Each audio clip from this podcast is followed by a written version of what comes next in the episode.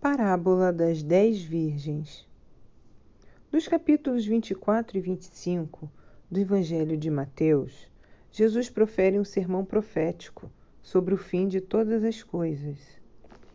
O capítulo 24 começa relatando que Jesus, ao sair do templo, foi para o Monte das Oliveiras e, estando sentado, os discípulos perguntam: Dize-nos quando vai ser isso? Qual é o sinal da tua vinda e do fim desta época?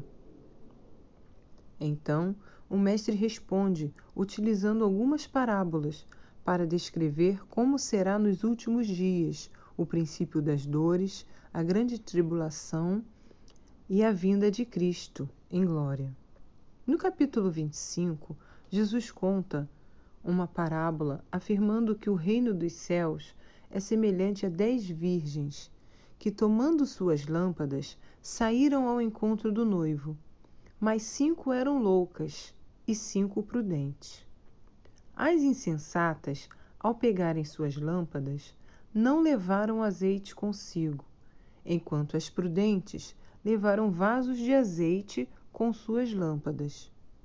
O noivo tarda em vir, e todas elas acabam cochilando e dormindo.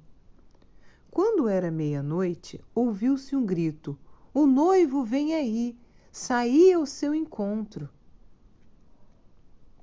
Para entendermos essa parábola, precisamos ter noção de como era o casamento judaico.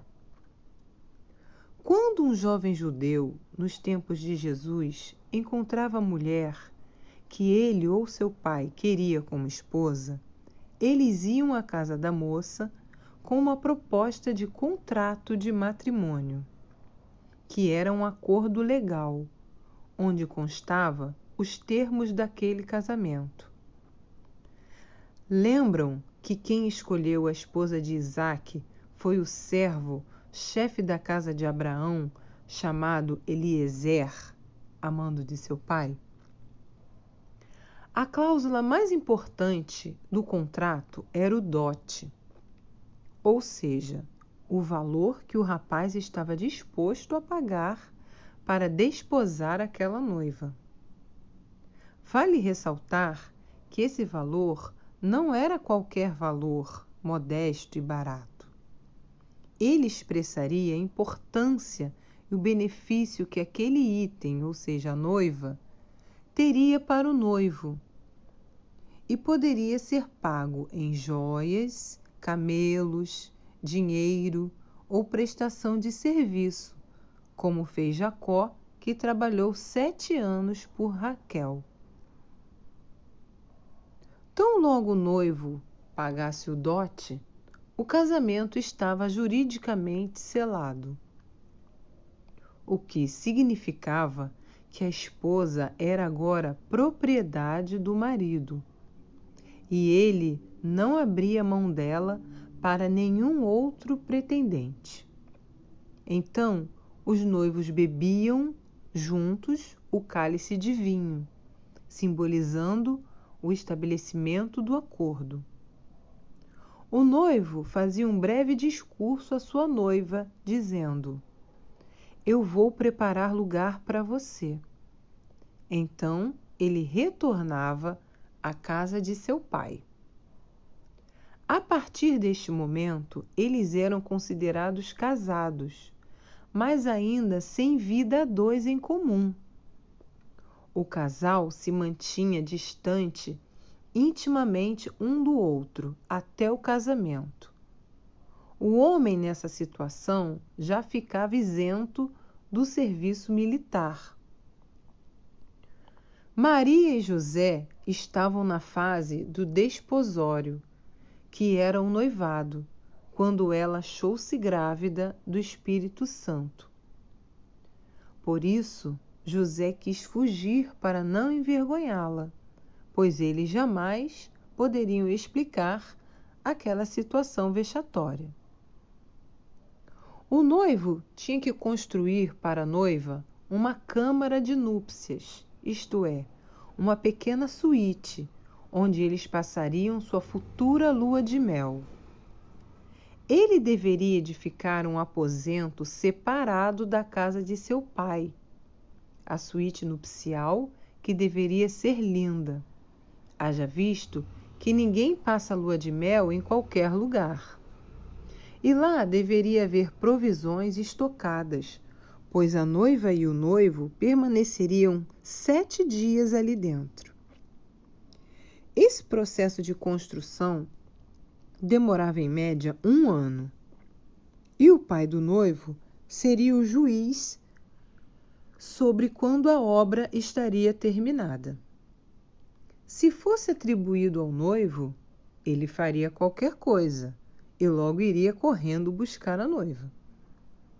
Por sua vez, a noiva teria que gastar o tempo de espera preparando o seu enxoval.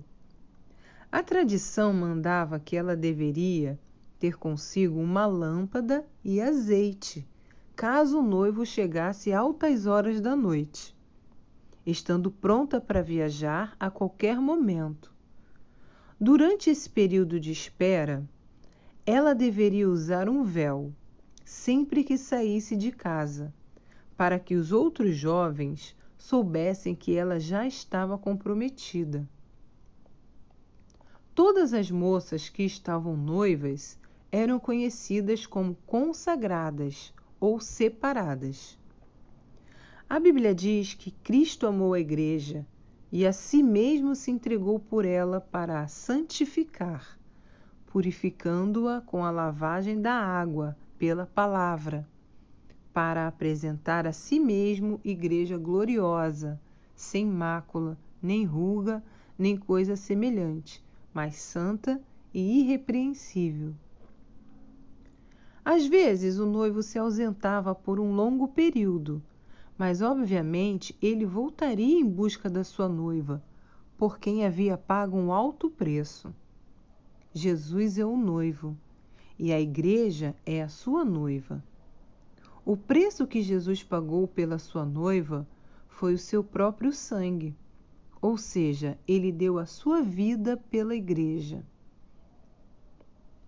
No decorrer do ano, a noiva deveria convocar suas irmãs e suas melhores amigas, que participariam das bodas, para estarem preparadas para a chegada do noivo com suas lâmpadas prontas e cheias de azeite.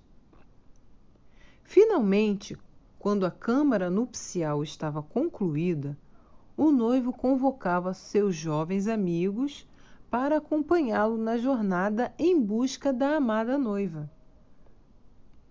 Chegando o grande dia, o noivo estaria preparado, vestido com a melhor roupa e com uma coroa na sua cabeça. A noiva neste dia é chamada de rainha e o noivo de rei. Ele e seus amigos partiriam à noite com o intuito de surpreender a noiva. Essa era a parte romântica. Todas as noivas judias eram roubadas. Que alegria para ela ser tomada durante a noite, não por um estranho, mas pelo homem que tanto a amou a ponto de pagar um alto preço por ela, para tê-la. O casamento judeu é a maior figura do arrebatamento da igreja, que será roubada pelo noivo Jesus Cristo. Na casa da noiva, tudo deveria estar pronto a lâmpada com óleo, o vestido e o véu à mão, pois o noivo chegaria à meia-noite enquanto ela dormia. Ele não poderia simplesmente arrancá-la de casa dormindo. Na verdade, quando a turma de jovens amigos do noivo se aproximava da casa dela, eles eram obrigados a dar a ela um sinal Alguém naquela turma deveria dar um grito: Eis o noivo! Saí ao seu encontro. Quando ela ouvisse aquele grito, saberia que seu noivo chegaria em mais alguns momentos. Só daria tempo para acender sua lâmpada, tomar seu enxoval e sair com ele. Suas irmãs e suas amigas que quisessem assistir às bodas também tinham que estar com as suas lamparinas prontas. Ninguém poderia andar pela noite escura no terreno rochoso de Israel sem carregar uma lâmpada. A festa de casamento durava sete dias. Durante a festa era servido comida e vinho. Quanto maior a fartura, mais abençoado se considerava o casal. Na festa, o elemento essencial que não podia faltar era o vinho, símbolo da alegria. A lua de mel durava um ano. Quando um homem for recém-casado, não sairá à guerra, nem se lhe imporá encargo algum. Por um ano inteiro ficará livre na sua casa para alegrar a mulher que tomou. Está escrito em Deuteronômio, capítulo 24, versículo 5. Esse é o contexto da parábola.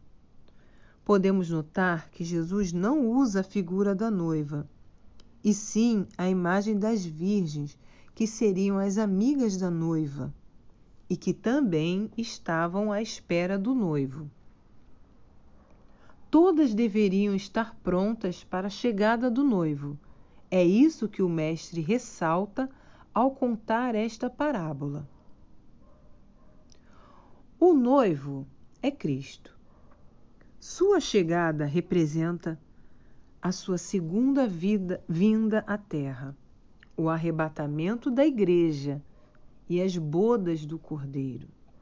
Regozijemo-nos e alegremo-nos e demo-lhes glória, porque vindas são as bodas do Cordeiro, e já sua esposa se aprontou. Está em Apocalipse, capítulo 19, versículo 7. As virgens representam a igreja, porque estou zeloso de vós, com zelo de Deus, porque vos tenho preparado para vos apresentar como virgem pura a um marido, a saber, a saber, a Cristo. Segundo Coríntios, capítulo 11, versículo 3. As lâmpadas representam a vida, o espírito humano. Na sua tenda, a luz se escurece, a lâmpada de sua vida se apaga. Está em Jó, capítulo 18, versículo 6. E em Provérbios, capítulo 20, versículo 27, está escrito: O espírito do homem é a lâmpada do Senhor e vasculha cada parte do seu ser. O azeite é símbolo do Espírito Santo, da unção, da presença do Senhor que mantém acesa a lâmpada. Em Êxodo 27, versículo 20, está escrito: Tu, pois, ordenarás aos filhos de Israel que te tragam azeite puro de oliveira, batido para o candeeiro, para fazer arder as lâmpadas continuamente. Virgens loucas. Ao partirem ao encontro do noivo, elas carregavam lâmpadas acesas.